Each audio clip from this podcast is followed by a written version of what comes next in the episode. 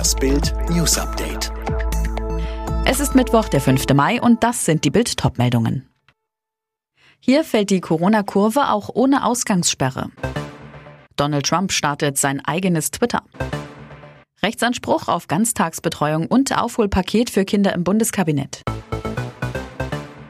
Die Infektionszahlen sind im Sinkflug. Binnen einer Woche sank die 7-Tage-Inzidenz von 167 auf 141. Ein Erfolg der sogenannten Bundesnotbremse? Wohl kaum. Denn am 24. April trat der Bundeslockdown in Deutschland in Kraft. In hunderten Landkreisen wurden ab einer Inzidenz von 100 abendliche Ausgangssperren verhängt. Ab einer Inzidenz von 165 mussten Schulen dicht machen.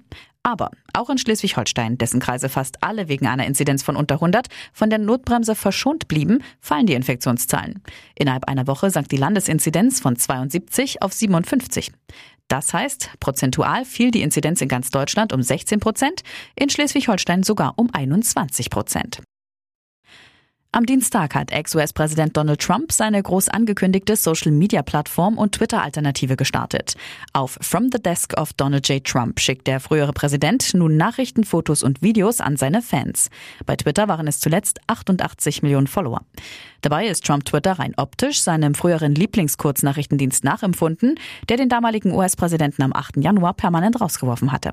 Es handelt sich aber nicht um eine neue eigenständige Plattform, vielmehr ist es eine Unterseite auf seiner Homepage donaldjtrump.com, die er bisher hauptsächlich für Wahlkämpfe und Spendensammlungen nutzte. Zum Start der Plattform am 4. Mai um 12.24 Uhr Ortszeit postete Trump ein 30-sekündiges Ankündigungsvideo. Die Bundesregierung berät heute über das Aufholpaket für Kinder und Jugendliche nach der Corona-Pandemie und über den Rechtsanspruch auf Ganztagsbetreuung für Grundschulkinder. Eigentlich standen die Themen schon letzte Woche auf der Tagesordnung, da gab es in der Koalition aber noch inhaltliche Differenzen. Nach der Verhaftung im Fall NSU 2.0 sieht Hessens Innenminister Beuth die Polizei entlastet. Bei den Ermittlungen zu den rechtsextremen Drohbriefen waren auch hessische Beamte ins Visier geraten. Trotzdem hat der Fall Missstände bei der Polizei aufgedeckt, die jetzt behoben werden müssen, so Beuth. Nach dem Einsturz einer U-Bahn-Brücke in Mexiko-Stadt hat Präsident Obrador eine umfassende Untersuchung angekündigt. Internationale Experten sollen klären, warum die Brücke zusammengebrochen war, als gerade eine Bahn über sie fuhr. Bei dem Unglück gestern starben mindestens 24 Menschen, fast 80 weitere wurden verletzt. Von heute an leben wir in Deutschland auf Pump, jedenfalls was die Ressourcen angeht, die wir rechnerisch haben. Der BUND spricht deshalb vom deutschen Erdüberlastungstag. BUND-Chef Band fordert deshalb ein Gegensteuern, zum Beispiel durch deutliche Nachbesserungen beim Klimaschutzgesetz. Zum ersten Mal in der Vereinsgeschichte steht Manchester City im Finale der Fußball Champions League. Das Team von Trainer Guardiola gewann das Rückspiel gegen Paris Saint-Germain mit 2 zu 0.